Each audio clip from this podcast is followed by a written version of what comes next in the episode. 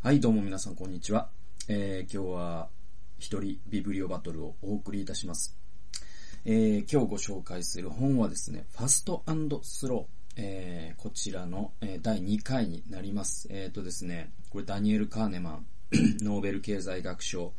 受賞。え、この人ね、あの、経済学者じゃないんだよね、確かね。心理学者の分野が専門なのに、経済学賞を取った、ああ、確か初めての人みたいな話なんですね。で、前回ちらっと言及した、この人が、そのいわゆるプロスペクト理論というものによって、その行動げ、えー行動経済学と言われる分野を切り開いていきます。でも今やもう行動経済学ってものすごい大事な分野になってきていて、つまりその経済主体がどのようにその行動するのかというのを、その人間の脳のバイアスであったりとか心理的なバイアスによって読み解いていく。で、こういったところの あの応用した理論の中に、えーっとですね、キャス・サンスティンというですね、これ民主党のえアドバイザー、アメリカの民主党のアドバイザーだった。で、この人が実践行動経済学という、前回ちょっと本の名前、えー出てこなかったんだけど、えっ、と、実践行動経済学という、ね、これも僕読みましたけれども、要はそのデフォルトを変える、うんと、臓器提供をするというのをデデフォルトにして、オプトアウト。つまり、えチェックした人は臓器提供しない。チェックしなければ、えー臓器提供するという、そのし、そういう仕組みに変えただけで、臓器の提供者が50%以上上がったみたいなのって、これナッジと言いまして、これも実践行動経済学という、分野から出てきた、えそういう考え方なんですよね。で、で社会のあらゆる分野で応用されつつあります。で、この源流を作ったのがこのダニエル・カーネマンという人なんで、ものすごいですね、あの、今の、なんていうのかな、こう、世界を理解する上の結構、あの、この本ってマスターピースでもあるんですね、そういう意味でね。で、あの、このファストスローなんですけれども、上下巻にわたっていまして、今は上巻の方を紹介していきます。で、上下巻両方とも紹介していくんで、結構回数的にはたくさんになるかもしれませんけれども、面白い本なんでお付き合いいただければ嬉しいなと思います。で、前回はですね、そのファストスローのシステム1とシステム2って話をしましたね。えーつまりそのシステム2っていうのは、うんと、新しい脳と言われるんですね、解剖学的に。解剖学で新しい脳と古い脳っていうのを習うんですよ。お医者さんとかはね。で、まあ僕も獣医なので、あの、比較解剖学とかで習ったわけですけれども、その古い脳っていうのは、いわゆる嗅覚とか味覚とか音楽を察知するところとかですね、そういうのって脳のですね、より、あの、深い部分にあるんですね。まあ脳っていわゆるこう、白い、まあ油でできてて、なんていうのかな、あの、豆腐みたいなもんですけど、で、その中で 行くと、その掘っていった深いところにあるのが、あ古い脳と言われる、あの、規定核とかですね、え海馬とかですね、そう言われる部分があるんですよ。で、えっ、と、新しい部分のことを新皮質というんですよ。で、その中でも最も新しいというか、その、なんていうか、人間の理性を司ると言われているのが、えー前頭前野という分野なんですね。で、この前頭前野という部分は、あどういう時にたくさんの血流が流れるかっていうのも fMRI というので、今調べることができるんですね。そうすると前頭前野って例えば算数、数学の問題を解いている時とかですね、複雑な問題を論理操作している時とか、あ冷静に何かをじっくり考えている時とか、そういう時に前頭前野は活動します。逆に、その規定核とか古い脳っていうのは、その、危ないみたいな、その、車が来た危ないとかですね、あ、なんか、あいい匂いがする美味しそう食おうとかですね。でも、お、いい匂いがする美味しそう。でも、待てよ。これはすごいカロリーが高い、えトランス脂肪酸もいっぱい入ってるかもしれない。これを食べると、え10年後に健康が害される。やっぱやめとこ。ここ。の時に働くのがシステム2、つまり前頭前野なんですよ。で、このシステム1とシステム2だと、システム1の方が強力なんだよ。だけども上手にシステム2も働かせていくことによって、まあ、より良き人生を歩んでいくことができるよ、みたいな話も実践行動経済学という分野の一つの、なんていうかな、あの、理論の一つなんですね。で、あの、プライミングという話は第1回ではしましたけれども、これはお金のプライミングが個人主義なんだっていう話は結構僕は衝撃的だったよね、みたいな、それを実験からですね、えーお話ししました。で、今度はですね、あのね、イメージ操作っていう話があって、で、イメージ操作ってシステム1かシステム2どちらだと思いますか？えーこれ、まあ皆さん、あの、即答できると思いますけれども、あの、システム1なんですよ。で、イメージ操作ってつまり、えっ、と、そうですね。まあ、あの、あらゆる CM がそうですよね。で、CM ってね、例えばね、あの、アコムとかレイクとかそういう消費者金融のね、CM、えー、僕もちょっと今テレビ見なさすぎてちょっとわかんないんだけど、そういう CM に限ってというか、そういう CM であればあるほど、なんかこう、若い女優さんとかですね、アイドルとか、あそういう方を使う傾向にあると思うんですよ。ね、レイクとかアコムの CM にですね、例えばですよ、ちょっとわかんないけど、ちょっとわかんないけど、例えば、あの、パッと出てこないんだけど、そうですね、ジミー大西さんとかね、本当に借金してそうな人を使わないじゃないですか。ジミー大西さんになんか、あの、迷惑をかけて申し訳ないんですけど。えっと、そうですね。えー、っと、あとなんだろうな。あの、そういう CM に、えー、なんだろうな。うん、ちょっとパッと出てこないけど、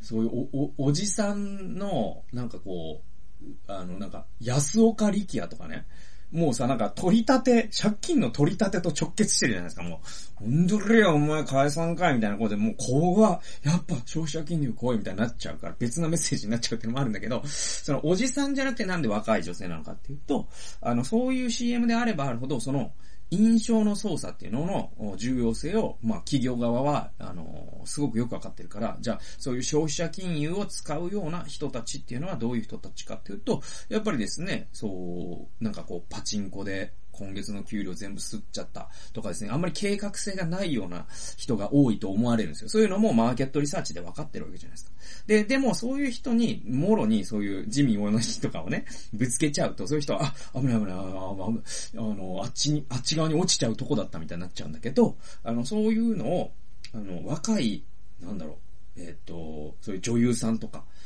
の、を、そういうものの顔にすることで、そう、イメージ操作を行うんですよ。すり込みを行うんです。これは、消費者金融っていうのはなんか危険なものでもないし、あのね、えー、もうほん、すごく爽やかな、ね、なんかもうコカ・コーラを、ね、綾瀬はるかがね、そうコカ・コーラの CM してます。コカ・コーラを綾瀬はるかが飲むような感覚で、えー、レイクに行って1万円を下ろすっていうのは、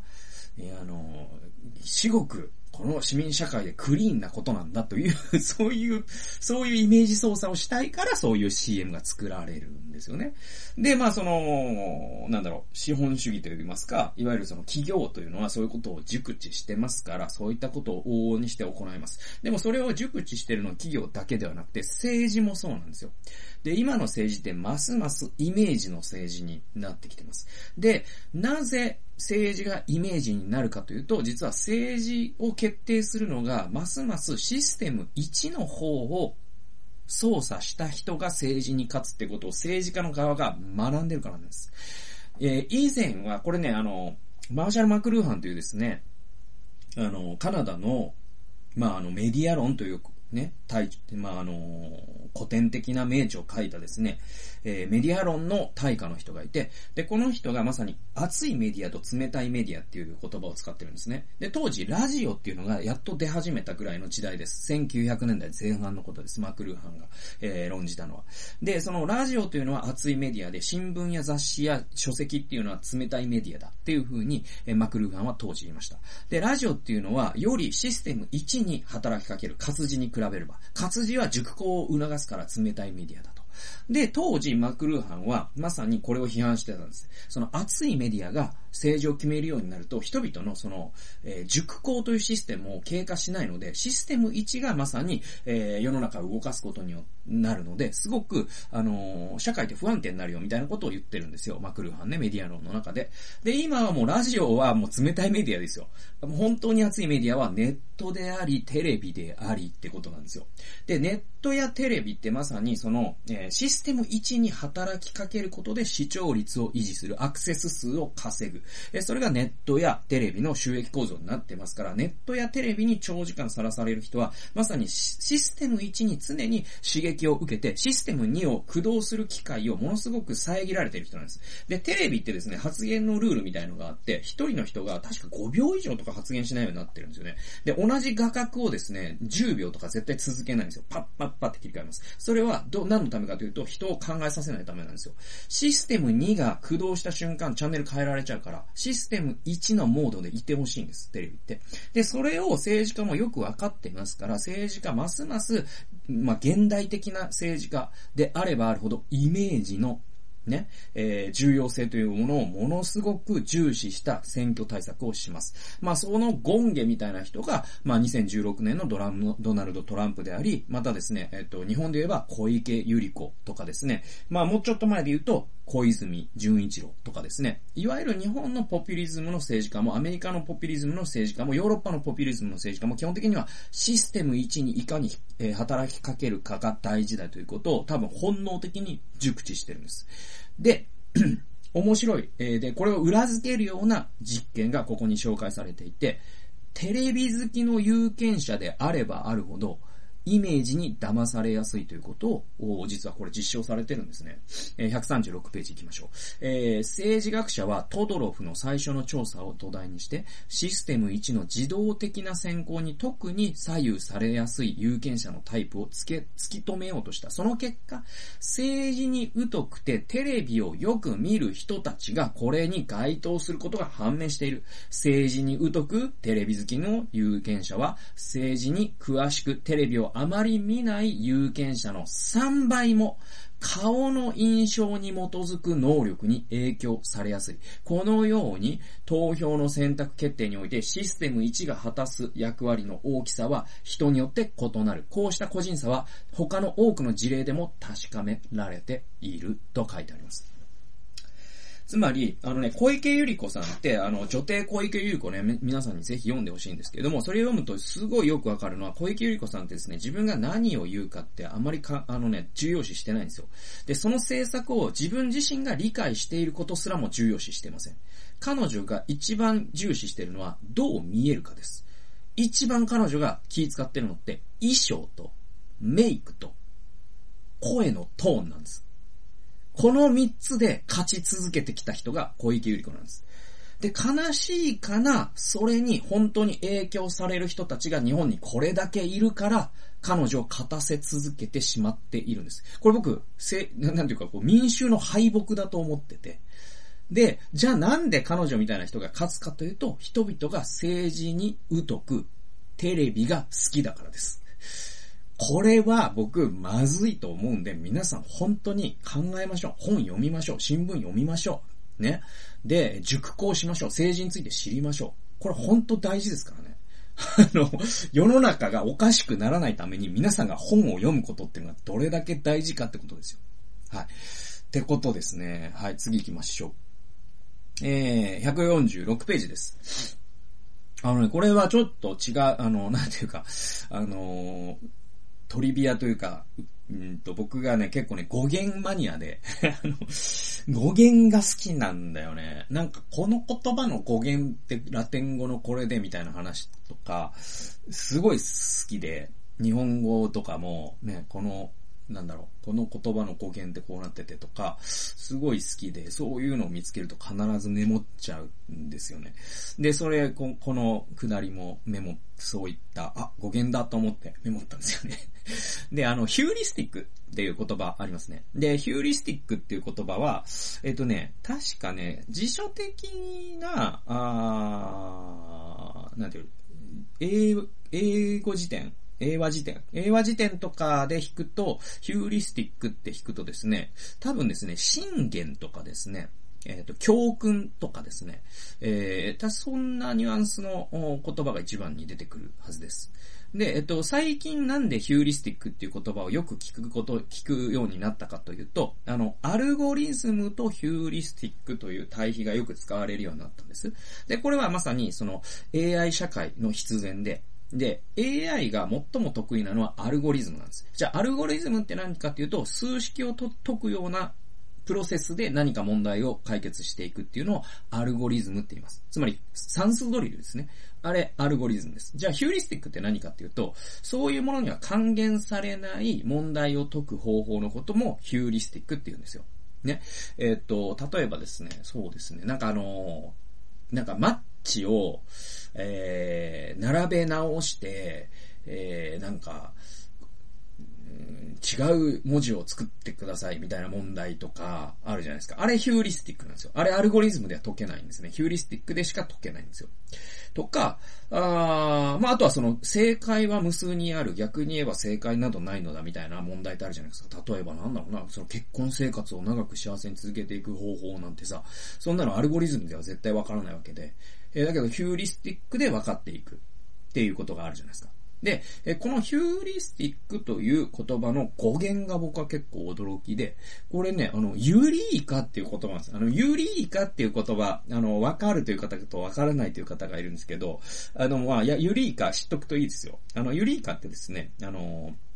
何かというと、あれちょっと待ってよ。ピタゴラスでいいんだよな。うん。ピタゴラスでまち、ま、ごめんなさいね。間違ってたらごめんなさいね。で、えっと、あの、ピタゴラスの定理ってあるじゃないですか。で、えっと、そのギリシャのね、数学者ですけども、数学者であり、哲学者ですけども、で、この人が、あの、いわゆる風呂に自分がね、入った時に、その、水がブワッと流れたと。で、その時に彼は、その比重とかっていう概念を発見するんですね。はい。で、えっと、その、時にあまりにも嬉しくって、その風呂から飛び出して、その街中をね、ユリーカ、ユリーカって言いながら、あまあ、エーウレイカとかね、まあ、ギリシャ語の発音で、あの、訳されたりするんですけど、まあ、ユリーカ、ユリーカって言って、え街を喜びのあまり駆け回ったっていう逸話が残ってるんですよ。で、そこからユーリーカっていうのは、ああ、わかったとかですね、ああ、見つけたとかですね、まあ、ちょっと前の言葉で、ああ、体験みたいなのをユーリーカって言うんですよ。で、であの、ヒューリスティックの語源がユリーカだっていうのが書かれてて、おおなるほどね、なんつって思ったって話です。えっと、そうですね、えっと、146ページです。ヒューリスティックの専門的な定義は、ね、えー、困難な質問に対して適切ではあるが、往々にして不完全な答えを見つけるための単純な手続きである。ね、結構言い回し難しいんですけども、僕がさっき言ったことをリフレーズしてるだけです。で、えー、ヒューマ、えー、ごめんなさい、ヒューリスティックという言葉は、見つけたを意味するギリシャ語のユーレカね、エウレイカとか、ユーレカとか、ユリーカとか、まあいろんな、まあ、ギリシャ語の発音によって変わってくるから、で、ユーレカに語源を持つっていう風に書かれてて、おー、すげえっつって、すげえっつってメモったっていう話 です。はい、次行きましょう。えー、次はですね、あの、まあ、あのー、プロスペクト理論ね、このダニエル・カーネマンが、あの、提唱し、ノーベル経済学賞をもらった。この、えー、プロスペクト理論というものの大切なキーワードがあるとしたら、それはシステム1とシステム2なんですけどもちろん。えー、でもね、バイアスという言葉もすごく大事な、えー、キーワードになってきます。たくさんのバイアスがこの章、えー、このね、ファストスローには、あという本にはですね、紹介されていまして、いろんなバイアスが出てきます。で、次なるバイアスは何かというと、利用可能性バイアスっていうのがあるんですよ。ね、え、利用可能性バイアス。で、どういうものかというと、ね、えっと、例えばですよ。え、これ、ま、代表性バイアスとも言われるんじゃなかったかな。ごめんなさい、ね。ちょっと間違ってたら。利用可能性バイアスっていうのがあって。え、で、え、っと、これね、あの、芸能人の離婚のニュースっていっぱいあるじゃないですか。年に何度も我々聞きますよね。で、それを聞いただけで芸能人は離婚率が高いっていう結論を下すのはまだ早いに、じゃないですか。まだ早いじゃないですか。だってデータがないんだから。で、データがそう言ってる中から初めて結論を下せるんだけど、我々は芸能人の離婚よく聞くよねという理由だけで芸能人は離婚率が高いということを決めつけがちなんですよ。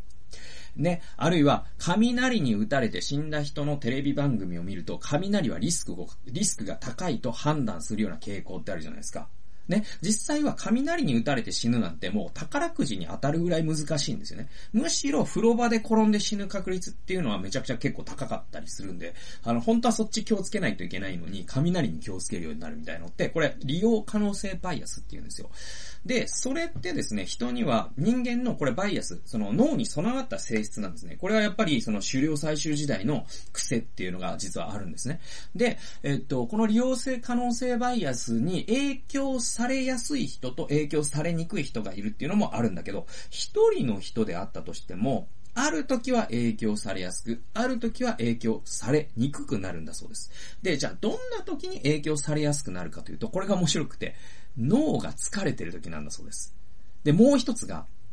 権力を持っている時なんです。怖くないですか？だから自分が権力者になればなるほど、偏見を持ちやすいってことです。で、例えばさ、あの、よくあるじゃん。田舎に、田舎にまあ、その、東京じゃない場所に住んでいる人が、東京って怖いんでしょ？毎日殺人事件とか起こってるんでしょ？みたいな話があるんだけど、あの、あれ嘘で、だって、東京って1000万人いるから だから、多分ね、東京って僕ちょっとあのデータ、まあ警視庁のホームページとか調べたら出てくるんでしょうけど、あの東京が他の都市に比べて優位に10万人あたりとか100万人あたりの犯罪率が高いって話僕聞いたことないし、むしろ低いんじゃないかと僕類推してるぐらいで、でも、わかんないですよ。あの、間違ってたらすいませんね。でも、少なくとも優位に高いってことはないってことは、あの、断言できます。はい。で、えー、で、多分全国平均と比べてもそんなに差がないはずなんですよ。要はその犯罪の件数を人口で割った数に関しては。ってことは東京っていうのは普通の都市と同じぐらい危険だってことです。つまり普通の都市と同じぐらい安全だということでもある。でもなんで人々が東京は危険だって思いやすいかというと、日々ニュースで報道される凶悪事件のうち東京首都圏の占める割合が2つの理由で高くなるからです。まず1つ目の理由は、単純に首都圏には4000万人の人が住んでるから、そりゃ高いよねって話。もう1つは、えっ、ー、と、首都圏のニュースって全国放送されるんですよ。ね。だから東京のローカルニュースは全国の人が見るんです。唯一のね、全国に見られるローカルニュースっていうのは東京のニュースなんです。ね、名古屋に住んでいる人は CBC のね、あの、ローカルニュース見るんだけど、東京の人はそれを見ませんね。だけど、東京のローカルニュースの一部って全国に流れるんです。この二つの理由で、東京で凶悪事件が起きたという、あるいは大変な事故が起きたというニュースを、日本全国の人が知りがちになります。だから、日本は、東京が一番日本で危ない場所だっていうのは実は早計で、そしてまた間違ってもいる。だけど、それを思うのをやめられないっていうのはまさにバイアスのなせる技です。で、これを利用可能性バイアスと言います。で、利用可能性バイアスに陥りやすいのは二つの条件が揃ったとき。えー、二つ、一つが疲れてるとき。もう一つが権力の座に立ったと。200から202、201ページ読んでいきます。様々な実験データからシステム1にうかうかと従う人はシステム1を厳しく監視している人よりも利用可能性バイアスがかかりやすいことが分かっている。次のような条件のもとでは人間は流れに身を任せやすく思い出した例の内容よりも思い出しやすさに影響される。えー、ね。じゃあどんな時か。努力を要する別のタスクを同時に行っている時。ね、つまりマルチタスクになるとね、利用可能性バイアスに陥りやすい。これもだからスマホってまさにシステム1を思考、なんていうの、システム1の独独断に陥りやすくさせる、最も強力なツールの一つは実はスマホかもしれないですよね。マルチタスクっていう意味でもね。え、二つ目。人生の楽しいエピソードを思い出したばかりでご機嫌であると。つまり、有頂天になっている時も、えー、利用可能性バイアスに陥りやすいんですね。え次。気分が落ち込んでいる時。え次。タスクで評価する対象について生半可な知識を持っている時。ただし、本物の専門家は逆の結果になる。これ面白いですよね。だから、あの、中途半端に知ってる人って結構利用可能性バイアスに陥りやすいんですね。だから中、本当の専門家と中途半端な、えー、専門家が真逆の結論になるってよくあるんですよ。で、逆に、ど素人は専門家と同じ結論になったりするんですよ。だからなんか、裏の裏は表みたいな話になって、結構この話って僕面白いなと思ってて。え、次、次は直感を感じる傾向が強い時ですね。これも、えー、利用可能性バイアスに陥りやすい。えー、最後が、強大な権権力を持っている。またはそう信じ込まされている時、えー、人は利用可能、可能性バイアスに陥りやすいわけです。で、最後の条件は、とりわけ興味深く感じる。つまり、強大な権力のところですね。この点を指摘した論文では、ある有名な発言が引用されている。はい。これね、ジョージ・ブッシュ大統領が2002年11月に行った発言です。こう言ってるんです。私は自分の考えたことが正しいと確かめるために、全世界で世論調査をするような手間はかけないと、ジョージ・ W・ ブッシュ大統領が2002年11月に行っています。折しもその時は2001年の911のテロの直後で、愛国者法というですね、まあ、結構きつい法律を通し、えー、彼の支持率は急上昇し、そしてテロに対する戦いという、えー、ね、あのー、お題目をぶち上げですね、え、アフガニスタンとか、中東に侵攻してきました。イラクに侵攻してきました。このまさにこの地上の権力の全権を握っているような状況だったわけですよ、ジョージ・ブッシュって、この当時ね。え、その時に私は自分が正しいと確かめるために他の人の意見を聞く必要はないって言ってるんです。まさにこれって利用可能性バイアスですよね。はい。この論文によれば、直感を信じる傾向に占める性格的な要因はごく小さいと。権力を持っていた時期のことを思い出させるだけで、その人は自分の直感にひどく自信を持つという。はい、皆さんここでね、あの、森吉郎先生のことを思い出したと思うんですよ。ね、女は話が長い。これ、利用可能性バイアス以外何でもないですよ。だって、実際のね、会議の、なんか、僕見た、見たんだけど、なんか実際研究者とかが、その、会議における女性の発言の長さとかを、なんか比較したのがあって、そうすると、やっぱり女性の発言の、あの、長さって少ないんですよ。で、それはやっぱり日本が何取りもなさず、えー、断権主義的な社会であることの少佐で。つまり男の発言が重視される。だから、あ吉尾先生はですね、えー、事実と逆のことを言ってるんだけど、それはなぜ彼が、彼がそう思ったかというと、まさに利用可能性バイアスで、自分の知っている少数の例、まあもしかしたら彼女、えー、ね、その、森吉郎先生の奥さんとかの話が長いみたいなことを、えー、多分利用可能性バイアスでバチンつって、えー、そしてですね、えー、彼は、公の場でああいうことを言ってしまった。えー、まあなんで、あの、権力というのはすごく人の目を、あるいは脳を歪ませますので気をつけましょうって話でもあるわけですよ。はい、えー、ということで、まあ、あの、ちょっとですね、利用可能性バイアスの話続くんだけど、ちょっと次回にここで続くようにして、ちょっと、あの、中途半端でごめんなさい。また次回面白い話をしていきますので、ピント合ってんのかな？ごめんなさいね。ヒントを合わせたい。はい。ね思いますのでですね、あの、3回目以降もお付き合いいただけたら嬉しいと思います。というわけで今日はファストスロー第2回をお送りしました。最後まで聞いてくださってありがとうございました。それではまた次回の動画及び音源でお会いしましょう。さよなら。